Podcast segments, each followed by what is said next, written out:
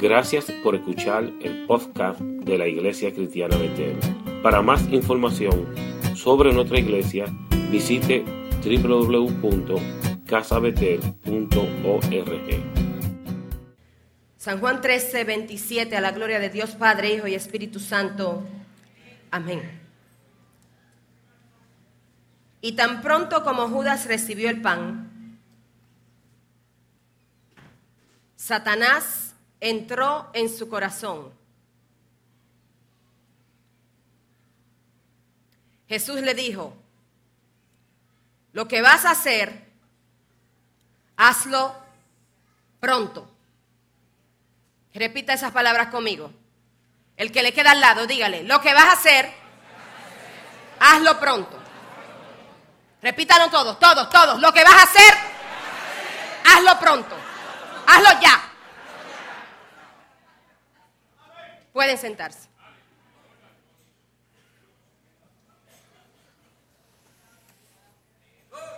Ese es el tema de hoy. Lo que vas a hacer, hazlo pronto. Padre, te damos gracias por tu palabra, Señor. Esta palabra que hace dos semanas la pusiste en mi corazón y es muy apropiada para el día de hoy. Comienza, Espíritu Santo, a ministrar a nuestros corazones a través de tu palabra. Y pon agrado, Señor, en los oídos, en los ojos de mis hermanos, para recibir esta palabra un poco fuerte, Señor, pero que viene de parte tuya en este día. En el nombre de Jesús. Amén. Lo que vas a hacer, hazlo pronto. Hoy quiero hablarles un poco acerca de las personas que postergan a hacer las cosas. En inglés se dice procrastinators. Personas que postergan hacer lo que tienen que hacer. Es algo que de alguna forma todos sufrimos un poquito de eso. Cosas que usted sabe que tiene que hacer, pero las deja para después, para mañana, para pasado, para el año que viene. Y a Judas le pasó eso. Judas tenía ya un tiempo que estaba maquinando en su corazón cómo entregar al maestro para venderlo por unas cuantas monedas de plata. Y ya había ido a la sinagoga y le había dicho a los líderes de la sinagoga, yo les voy a entregar al maestro. Yo me comprometo con ustedes a entregarle al maestro. Y como Judas hay muchas personas que postergan hacer lo que tienen que hacer. Y este Judas, simple y sencillamente la noche que Jesús estaba partiendo el pan con sus discípulos, el Señor le había anunciado ya a sus discípulos que alguien lo iba a traicionar, que uno de los cercanos a él lo iba a traicionar. Porque a ti no te puede traicionar una gente que esté lejos de ti. La gente que traiciona son la gente que está al lado tuyo. Con los meros meros que tú cuentas, esos son los que te traicionan. No va a ser los del pueblo que viene. Los que te traicionan son los que están contigo siempre. Para que sea una traición tiene que ser alguien de cerca, alguien tuyo, alguien íntimo. Y Judas era un íntimo. Judas era tan íntimo y tan querido por el maestro que a pesar de que el maestro sabía que él lo iba a, a traicionar, era el que llevaba en la contabilidad del dinero del maestro y del ministerio del maestro. Porque había dinero en el ministerio del maestro. Había mucho dinero en el ministerio del maestro. ¿Sabes por qué? Porque había muchas viudas que daban la última blanca que tenían y el Señor se encargaba de multiplicar esas blancas. Y había dinero allí. Por eso era perseguido. Sin embargo, Judas pudo muy fácilmente quedarse con toda la bolsa del maestro, con, toda, con todo el dinero del ministerio del maestro. Sin embargo, él quería más y fue a decirle que, iban a, que iba a entregárselo por unas monedas de plata. Y la palabra dice que desde entonces Judas estaba buscando el momento apropiado para vender al maestro. Eso no fue de la noche a la mañana. Y Judas era nada más y nada menos que un verdadero hipócrita. Y el Señor está harto y cansado de hipócritas. Pero también él, él, sabe y cuándo y dónde Él confronta a los hipócritas, porque los hipócritas eventualmente salen a la luz. La iglesia de Jesucristo de este tiempo tiene que buscar todo momento cómo va a testificar del Maestro. La verdadera iglesia de Jesucristo en toda ocasión tiene que ver cómo yo voy a tomar esta oportunidad que se me da para yo testificar de las grandezas del Maestro y no salir corriendo como un Pedro. El Señor quiere gente que en todo tiempo levante la bandera arriba y diga, yo soy cristiano. Esto es lo que yo creo. No salir corriendo.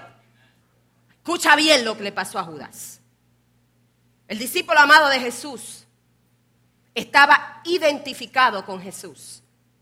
Jesús estaba anunciando que ya iba a ser entregado para la muerte. Y Jesús sabía que lo que él lo que venía era difícil y fuerte. ¿Y sabe lo que pasó? Juan, que era el discípulo más cercano de Jesús, estaba recostado del hombro del maestro en la cena. Y Juan le dice calladito a Jesús, Señor, ¿quién es el que te va a traicionar? Porque cuando hay un Judas, también tenemos que entender que siempre va a haber un Juan al lado de uno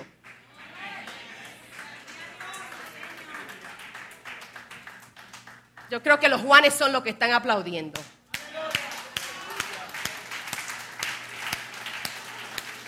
Y los Judas se pueden quedar callados y estáticos ahí. Desafortunadamente dentro de los doce había un Juan y también había un Judas. No nos gusta hablar de Judas, principalmente por su final, a nadie le gusta que lo traicionen, hermanos. A nadie le puede gustar que lo traicionen. Y el maestro sufría porque sabía quién le iba a traicionar. Yo creo que hubiera sido un poquito más fácil para el maestro entender esto si él no hubiera sabido cuál de los doce. Pero al él saberlo, yo me imagino que la agonía fue un poquito más difícil. Porque este era un hombre en quien el maestro confiaba tenía que confiar en él si era su contable, su contable, que llevaba los asuntos del dinero. Usted no le va a dar el dinero de su casa a cualquiera que no sepa administrarlo, ¿verdad que no? Usted no va a ir a, donde el banco que está quebrando a depositar su dinero. Si usted sabe que ese banco está en malas. Y este hombre, llamado Juan, se le acerca y le dice, maestro, ¿quién es el que va a traicionarte. Y Jesús le confiesa, el que entre la mano conmigo y tome el pan, ese es el que me va a traicionar. El único de los evangelios que describe las cosas como son cerquita de Jesús es Juan, porque era el que siempre estaba cerca del Maestro. Las personas que están cerca del ministerio saben un poquito más, más íntimo el asunto son los que podemos llorar en sus hombros y no van a salir diciendo que la pastora está floja y que está carnal y que necesita ayuda. Esos son los Juanes que necesitamos en la casa Betel. Los que uno pueda confiar en ustedes y podamos decir y llorar juntos y solucionar problemas juntos y que podamos caminar juntos y que podamos alcanzar las metas juntos y que cuando hay problemas podamos resolverlos juntos.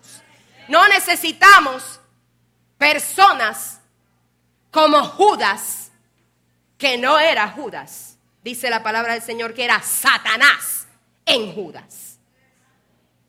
Satanás entró en su corazón. Y en el momento que Satanás entró en el corazón de Judas, Jesús se voltea y le dice, lo que vas a hacer, hazlo pronto. Nadie sabía de qué estaba hablando Jesús. ¿Cómo que lo que vas a hacer, hazlo pronto? Los discípulos pensaron otra cosa, dice, ninguno de los que estaban cenando a la mesa entendió por qué le decía eso el maestro. Como Judas era el cargado, de la bolsa del dinero, algunos pensaron que Jesús le quería decir que comprara algo para la fiesta o que diera algo a los pobres. Oiga eso. Una vez que Judas hubo recibido el pan, salió y ya era de noche. Los Judas comen contigo, adoran contigo, alaban contigo, se comen tu comida.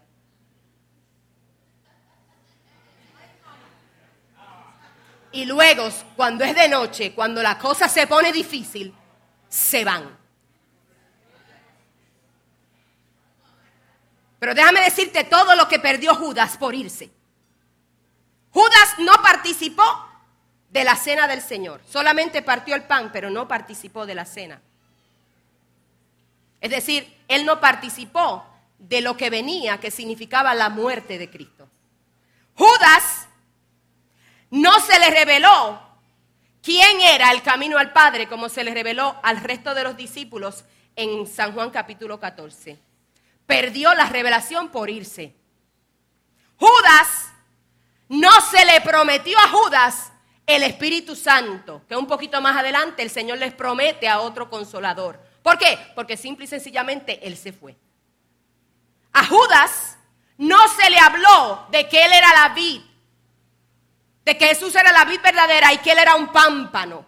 Es decir, él era una rama de esa vid, porque ya él no era rama porque se fue. A Judas cuando Jesús ora en San Juan capítulo 17, por sus discípulos, solamente oró por once, porque ya Judas no estaba. Perdió la bendición del maestro por unas 30 monedas plata. Cuando Jesús ora por, por, los discípulos, por la iglesia y por el mundo en San Juan 17, que dice que el mundo va a creer a través del del testimonio de los discípulos, Judas no fue incluido en esa lista. Le pasó lo que le pasó al hermano Saúl, que fue desechado. Yo no conozco a nadie que se llama Judas. Nunca he tenido la oportunidad de conocer a nadie que se llama Judas. Pero tiene que ser un hombre bien, un hombre bien fuerte ese, ponerle a un niño Judas, ¿verdad? Aunque este era Judas el Iscariote, había otro Judas en el grupo de los que seguían a Jesús. Hay que dejar que los Judas que están en nuestras vidas hagan lo que tienen que hacer y que lo hagan pronto. ¿Saben por qué? Porque después que Judas se entregó al maestro, era que se completaba la promesa de Dios para Jesús de ser el Salvador de este mundo. Cuando los judas hacen lo que tienen que hacer en nuestras vidas, entonces viene el Señor y se glorifica en medio de nosotros. Así es que vengan todos los judas que quieran a Betel, porque ahí es donde vamos a ver la completación de la gloria venidera para nuestra casa.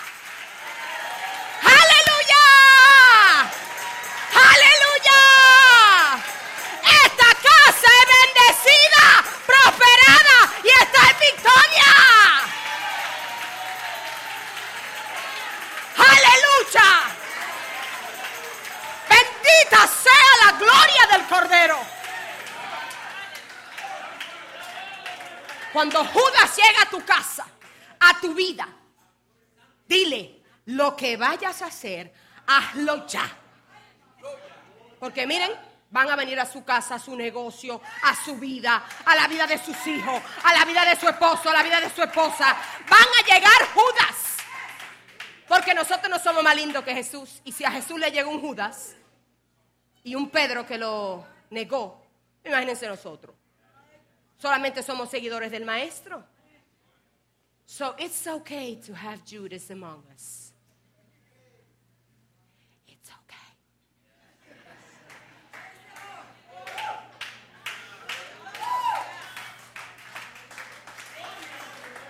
Hay gente que está contigo, comparte contigo, llora contigo. Hermano, Judas estaba ahí cuando Jesús lloró por Lázaro. Judas estaba en todos los servicios porque él era el que recogía la ofrenda. Él no podía faltar.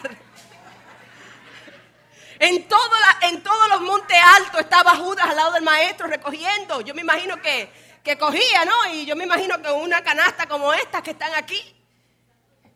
Yo me imagino que él sufrió mucho cuando vio que había tanto pan que quedó y tantos peces. Y no podían venderlo porque todo el mundo estaba harto de panes y de peces. Yo quiero decirle que si estamos siendo perseguidos es porque somos la iglesia de Jesucristo.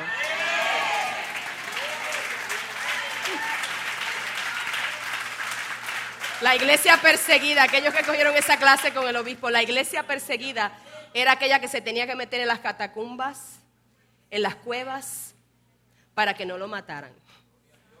Todavía no estamos en, el momento de muerte. Y vamos a gobernar esta ciudad.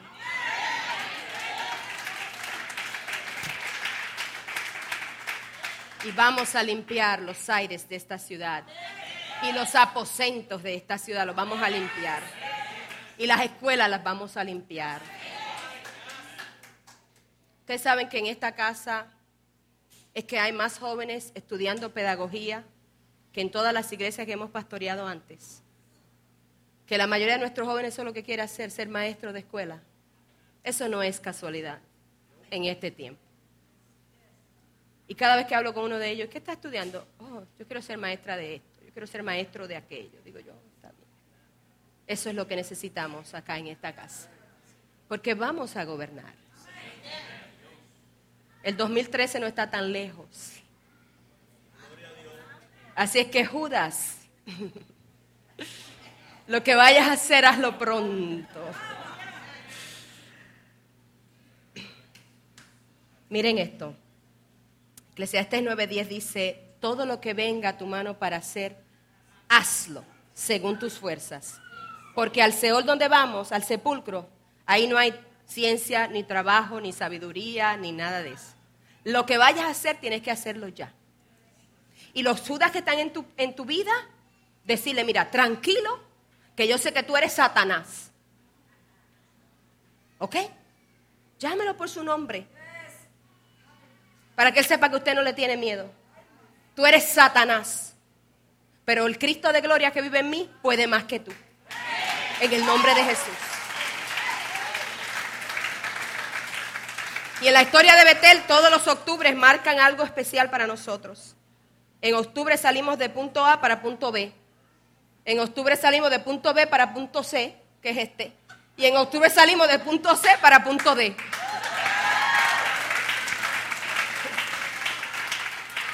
Pero siempre de gloria en gloria. Dos, número de pacto. Cada dos años tenemos que movernos. Pero Israel no salió de Egipto y llegó a Canaán y así brincando el brinquito, ¿no? Algunos les cogió un poco más de tiempo por la falta de fe. Yo no quiero que a Betel nos pase eso. Yo no quiero que por falta de fe nosotros estemos 40 años dándole vuelta al desierto. No, Señor. Nosotros aprendimos la lección rápido. Desde que salimos que el Señor nos dijo marcha, hemos aprendido la lección. Y estamos a la expectativa de que algo grande Dios tiene para esta casa. Y Dios es el que tiene la última palabra. Y la palabra de Dios siempre es buena. Pensamientos de bien y no de mal. La palabra de Él siempre cae bien. Iglesia Betel, escúchame algo. Dios nos está dando oportunidades para ministrar a gente que está llegando a esta casa. No te envuelvas en cosas que no tienen sentido. Enfócate en lo que Dios quiere que hagamos. Enfócate en la persona que se está sentada al lado tuyo, sea cual sea el evento, y ministrale la palabra del Señor. Enfócate en sanar a los enfermos en el nombre de Jesús. Enfócate en, en, que aquel que está enlutado, que tú le saques el gozo, aunque sea desde las tripas para afuera. Pero enfócate en lo positivo porque nosotros vamos hacia adelante en el nombre de Jesús. Vamos caminando a la Canaán y estamos en guerra espiritual. Guerra espiritual. Y una de, una de las cosas que tiene que tener la guerra espiritual es el dominio propio del cual nos, llamó, nos habló el pastor la semana pasada. A veces queremos ser muy rápidos en juzgar, queremos ser muy rápidos en, en, imagínense hermanos, después de estar tres años, todos los discípulos con este chico llamado Judas, tiene que haberle dolido a ellos también, no solamente al maestro, porque compartían juntos, comían juntos, hacían muchas cosas juntos. Pero tú y yo tenemos una labor y es de edificar, no de derrumbar. Es de edificar y la edificación es para arriba, no es para abajo. Amén. Tú y yo estamos llamados, principalmente los líderes de esta casa, como nunca necesitamos de tu respaldo. Dios nos saca de este lugar con poder y gloria. Es el que nos está sacando. No cabemos ya. No cabemos. Mucha gente se devuelve porque no encuentra estacionamiento. Pero todavía no nos hemos derrumbado. El, el piso no se ha derrumbado. Ni el techo tampoco. A pesar de toda el agua que ha caído, Dios ha tenido misericordia de esta casa porque nosotros estamos aquí. Porque la casa Betel no son estas paredes. Tú eres la casa Betel. Tú eres la morada de Dios. Tú eres donde Dios reside y habita. Y de aquí tiene que emanar, salir cosas buenas, cosas positivas. Lo que vas a hacer, hazlo pronto. Yo voy a concluir diciéndote esto. Deuteronomio 31. De nuevo habló Moisés a todo el pueblo de Israel y les dijo, ya tengo 120 años de edad y no puedo seguir siendo su líder. Además, el Señor me ha dicho que no voy a cruzar el Jordán, pues ha ordenado que sea Josué quien lo cruce al frente de ustedes. El Señor su Dios marchará al frente de ustedes para destruir a todas las naciones que encuentren a su paso y ustedes se apoderarán de su territorio. El Señor las arrasará como arrasó a Sihón y a Og, los reyes de los amorreos, junto con sus países. Cuando el Señor los entregue en sus manos, ustedes los tratarán según mis órdenes. Aquí es lo que me gusta. Sean fuertes y valientes, aunque tengan 120 años. Sean fuertes y valientes. No teman ni se asusten ante esas naciones, pues el Señor su Dios siempre los acompañará, nunca los dejará ni los abandonará. Llamó entonces Moisés a Josué y en presencia de todo Israel le dijo, sé fuerte y valiente, porque tú entrarás con este pueblo al territorio que el Señor juró darles a sus antepasados. Tú harás que ellos tomen posesión de su herencia. El Señor mismo marchará al frente de ti y estará contigo. Nunca te dejará ni te abandonará. No temas ni te desanimes, Betel. No temas, no temas, no temas. Que el camino del Señor es perfecto y la palabra del Señor es poder. Toma ánimo. Si te desanimaste un poquito esta semana, cobra ánimo. Toma ánimo en el nombre de Jesús. Porque muchos son los que se ven allá afuera enemigos de nosotros. Pero la palabra del Señor dice, no temáis ni os amedrentéis por esa multitud tan grande. Porque la guerra no es de vosotros, sino del Señor. Oh, gloria a tu nombre. Gloria a tu nombre, Señor. Aleluya. Esta es la casa Betel. Estos somos nosotros. Judas, lo que vayas a hacer, hazlo pronto.